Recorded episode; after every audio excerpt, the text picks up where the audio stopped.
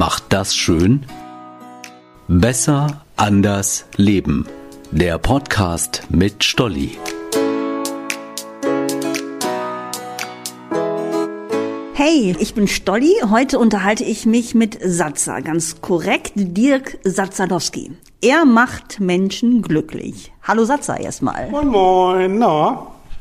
Und zwar machst du die Menschen nicht alleine glücklich. Ihr seid eigentlich ein Team. Ihr seid ein Anglerteam. Euer Name ist Angler helfen Kindern und ihr gebt Kindern Angelkurse. Ist das kurz zusammengefasst so richtig? Nö, das ist viel zu wenig.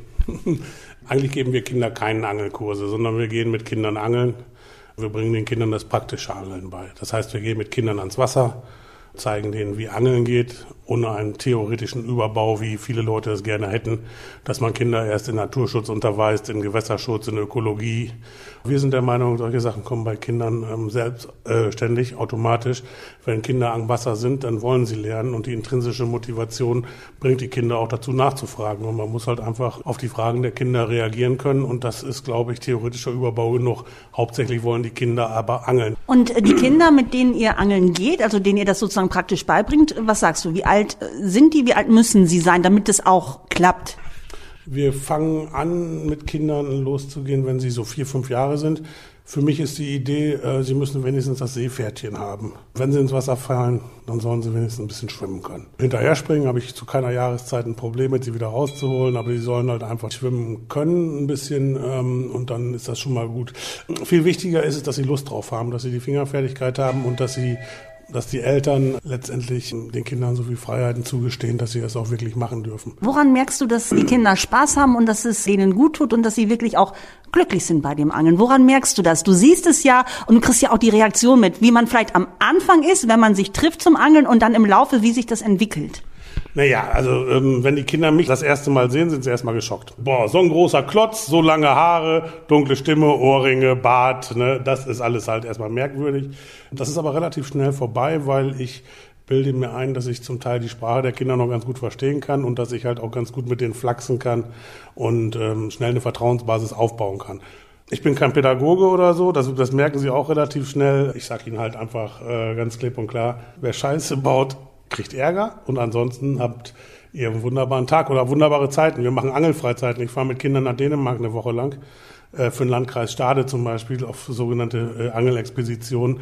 Das sind dann Jungs im Alter zwischen 8 und 15. Teilweise Kinder, die aus dem ASD, aus dem ASD kommen, allgemeiner sozialer Dienst, die halt aus der aus Wohngruppen, aus Heimen, aus betreuten Familien kommen oder so zur Familienentlastung dann mal auf Angelfreizeiten geschickt werden. Jungs, die mit 13, 14, 15 schon eine ganze Latte Straftaten begangen haben. Ja, mit solchen Jungs, mit solchen Jungs habe ich habe ich es relativ einfach so. Ne? Die akzeptieren mich relativ schnell als Rudelführer. Ja, und finden es halt eigentlich auch ganz cool, dass ich halt anders bin als die anderen Erwachsenen. Und die fassen sehr schnell Vertrauen zu mir. Und ja, woran erkenne ich es? Die Augen sind so strahlende, funkelnde Augen, wenn die Kinder am Wasser sind. Und das Verhalten ist eigentlich immer relativ gleich. Am Anfang sind sie erst ein bisschen schüchtern, glauben, sie können angeln, weil sie es schon mal gesehen haben, wenn sie den ersten Fisch gefangen haben und dann Angst vor dem Fisch haben und unbeholfen mit der Natur umgehen. Das ist schon ganz schön geil, wenn man sich das anschaut. Ne? Also ein gefangener Fisch bei einem Kind, die überhaupt A, nicht wissen, wie sie mit dem umgehen können und ich ihnen das dann zeige, das ist dann schon klasse. Ne? Und wenn die Kinder dann halt sagen plötzlich, ach, der Gift, der ist mir aber zu klein, können wir den nicht wieder zurücksetzen ins Wasser? Dann finde ich das schon mal ganz schön cool. Ne? Das heißt also nicht so das Haben des Fisches ist das Geile, sondern das Fangen. Ich finde es halt einfach spannend, draußen zu sein, Sachen zu erleben. Klar, Fische essen gehört auch dazu. Wir verwerten auch mit Kindern gefangene Fische, machen Fischfrikadelle, räuchern, frittieren Fische oder so. Und das finden die eigentlich gut, ja. Und nicht nur das, ihr engagiert euch sogar für den ambulanten Kinderhospizdienst in Osnabrück. Und sammelt, nee, ihr sammelt nicht, ihr startet Auktionen und da kommen Summen zusammen und da sind verrückte, also positiv verrückte Angler dabei. Erzähl mal. Also von daher, das finde ich Bombe und in diesem Jahr seid ihr auch wieder aktiv. Also die Angelgeschichte, was wir gerade besprochen haben, ist eins, aber ihr sammelt auch Geld für Kinder, die vielleicht nicht mit euch angeln können. Das erste Mal ging es uns darum, das Bild des Anglers durchaus positiv in die, in die Öffentlichkeit zu stellen. Angler ist ja bei vielen Leuten einfach nur der alte Mann mit der Flasche Bier und dem Korthut am Gewässer. Ne, so stellt man sich den Angler vor. Boah, langweilig. Ne, meine Frau hat, äh, als wir uns kennengelernt haben, auch gesagt, das kann doch gar nicht sein. Das sind alles irgendwie langhaarige, irgendwelche Punks, irgendwelche Leute, die halt einfach auch Bock haben, äh, die einfach ganz anders drauf sind. Und das fand sie halt einfach schon, schon mal bemerkenswert. Ich habe über die Zeit ganz viele solcher Leute kennengelernt. Leute, die aber das Herz am rechten Fleck haben. Und ich meinte jetzt das rechte, den rechten Fleck auf keinen Fall politisch. Leute, die einfach unglaublich viel Bock haben, auch ähm, dass Angler in der Gesellschaft anders sich anders darstellen, anders auch gesehen werden. Ja, und äh, vor Jahren haben wir mal im Sportfischerzentrum überlegt, das ist ein Angelladen hier in Osnabrück. Was machen wir dann irgendwie? Wir machen so ein, so ein Moonlight-Shopping und, und dieses Moonlight-Shopping, irgendwie müssen wir da auch mal ein bisschen, ein bisschen was Karikatives machen. So. Ja komm, dann lass uns mal irgendwie äh, äh, Wurst besorgen und Glühwein besorgen und den Glühwein und die Wurst, die wir gegen Spende dann abgeben, das Geld, das spenden wir an Hospizdienst. Hm, Alleine das bringt's nicht. Dann haben wir ein paar Leute angeschnackt, ob die dann nicht halt bereit wären, was zu spenden. Also es waren in der ersten Zeit waren es halt Vertreter von irgendwelchen Angelfirmen, die ein bisschen was gespendet haben. Dann waren es halt irgendwelche prominenten Angler, die dann auch bereit waren, ein bisschen was zu spenden und so. Wir haben bei dem ersten Mal schon, als wir die Sachen dann via Facebook versteigert haben, haben wir schon über 5000 Euro bekommen. Und da waren wir hin und weg und geflecht und das haben wir überhaupt nicht geglaubt. Das war für uns eine unvorstellbare Summe.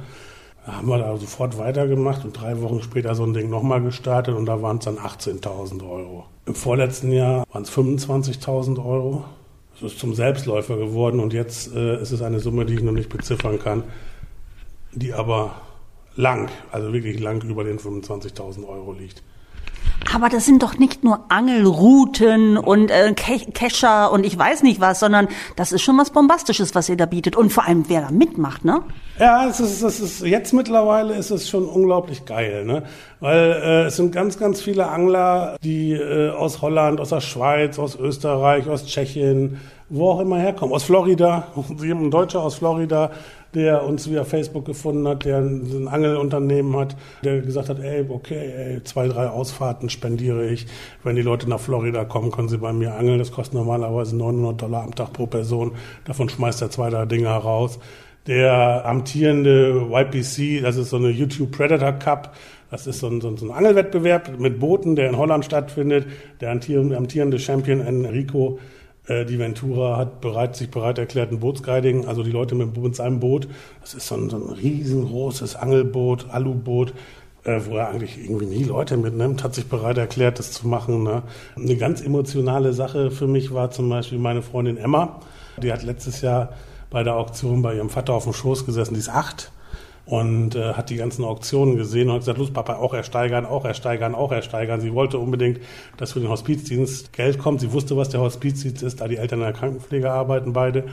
Aber ähm, Papa hat nichts gekriegt, weil die Auktionen halt zu nach oben gegangen sind.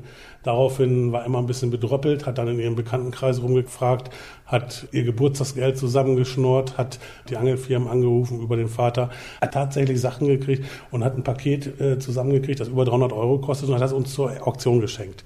Und wir sollen das jetzt versteigern. Und der ambulante Kinderhospizdienst ähm, investiert das Geld dann zum Beispiel in die Betreuung betroffener Familien.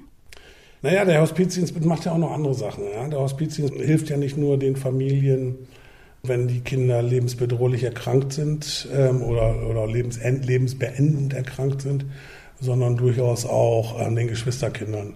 Und da haben wir denn an denen das Angebot gemacht, wenn Geschwisterkinder, die automatisch in die zweite Reihe zurückfallen, wenn ein Kind erkrankt ist, weil alles dreht sich um das erkrankte Kind, dem bieten wir auch die Möglichkeit, mit uns angeln zu gehen. So das Interesse besteht. Wir haben ein paar Fischguides aus Holland, die gesagt haben, machen wir gerne. Und auch wenn ihr Hospizkinder habt, die noch nicht so krank sind, dass sie noch können, nehmen wir sie mit. Also das mache ich dann auch privat. Ich habe noch so eine kleine Nebenorganisation, die nennt sich Fuck Peter. Darüber verkaufe ich äh, T-Shirts und die Einnahmen fließen auch in Kinderangelprojekte und unter anderem auch in Spritgeld und in irgendwelche Sachen, ähm, um die Kinder zu unterstützen, sie nach Holland zu fahren oder was auch immer. Ja.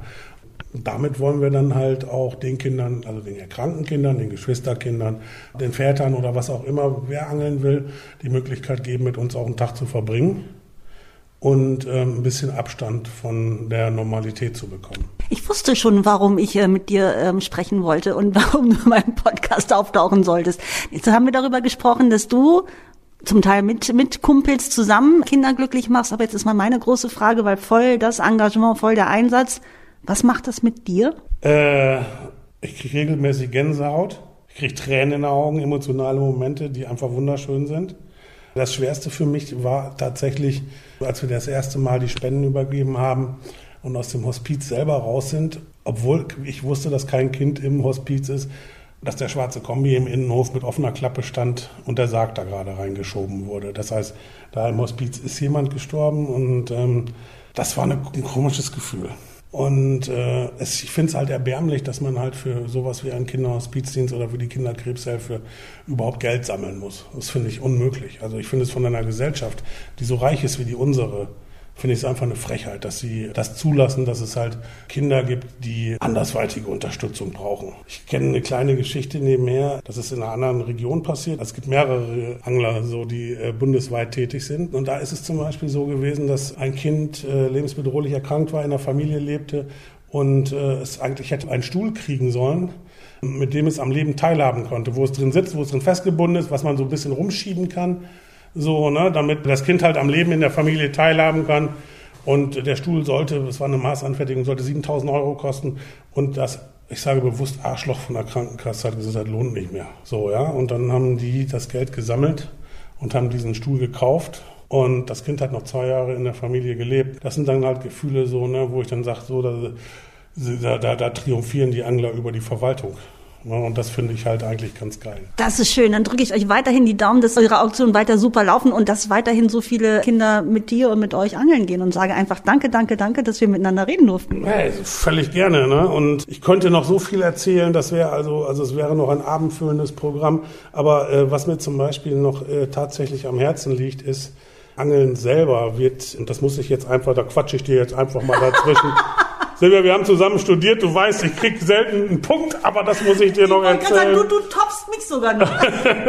aber was so meine ganzen Geschichten mit dem Angeln und äh, Angeln in anderen Ländern, wie das betrieben wird, finde ich natürlich total geil. Ob in Holland, in, in England, in den USA oder wo auch immer wird Angeln als Therapieform angeboten für verschiedene Krankheiten bei Kindern. Bei Kindern ganz häufig bei ADHS ja klar, weil das ist ja was Ruhiges, was fast Meditierendes. Was Meditierendes und der Erfolg ist unmittelbar mit dem, mit dem Verhalten verbunden. Na, so wie du beim Reiten oder was auch immer, wo die Kinder sagen, okay, wenn ich mich konzentriere, dann bleibe ich auf dem Pferd und beim Angeln, ich fange Fisch, wenn das so ist. Aber auch ähm, bei Kindern mit Autismus so, ne? oder auch Kinder mit Waschzwängen, äh, habe ich selber gehabt in einer Therapiegruppe. Ich habe therapeutisches Angeln für einen Dienstleister hier in Osnabrück angeboten und da war ein Junge, der hat ähm, Waschzwang gehabt und der hat beim Angeln sich nicht einmal die Hände gewaschen, obwohl er Würmer und alles angepackt hat und das fanden seine Betreuer als, als super Erfolg. Ne? Und zum Beispiel in den USA, da ist ein Arzt oder sind mehrere Ärzte, die für Frauen nach äh, Brustkrebs, nach der Brustkrebs-OP, das Fliegenfischen anbieten und sagen, sie sollen das mal machen, weil diese Bewegung des Angelns, das, äh, man kennt es mit der Route, ne, in der Mitte entspringt ein Fluss, so das ganze Schwingen immer hin und her ist unglaublich gut für die Lymphen, ne, für die Lymphdrainage, so läuft dann läuft halt mehr ab. Es ist für ehemalige Soldaten mit äh, posttraumatischen Belastungsstörungen werden äh, Angelgruppen gegründet, wo sich die Leute austauschen können, wo sie zum Beispiel, zum Beispiel überhaupt mal wieder miteinander reden. Leute, die sonst einfach nur stumm zu Hause sitzen und ganz, ganz vielschichtige Sachen, Sozialverhalten. Ne? Kinder, die werden in Gruppen zusammengewürfelt, die erlernen ein ganz anderes Sozialverhalten beim Angeln. Die merken es halt auch, der eine kann nicht ohne den anderen. Zweier- oder Dreiergruppen gehen angeln, in der Regel Dreiergruppen. Der eine hat einen Fisch dran und weiß aber gar nicht, was er machen soll. Die anderen helfen ihm beim Keschern, beim Versorgen des Fisches oder sonstiges. Und ich wünsche mir halt eigentlich, dass diesen Mut auch deutsche Pädagogen haben, Lehrer haben. Die meisten Lehrer haben diesen Mut nicht, lassen es nicht zu, dass Angeln in die Schule kommt. Die meisten Sozialarbeiter lassen es nicht zu, dass es in Jugendzentren kommt. Ich wünsche ihnen mehr Mut und mehr Handlungsgeschick bei sowas, dass Angeln halt einfach in der Gesellschaft auch mehr in die Mitte rückt. Ein schönes Schlusswort. Also von daher, dem habe ich nichts mehr hinzuzufügen. Danke. Gerne.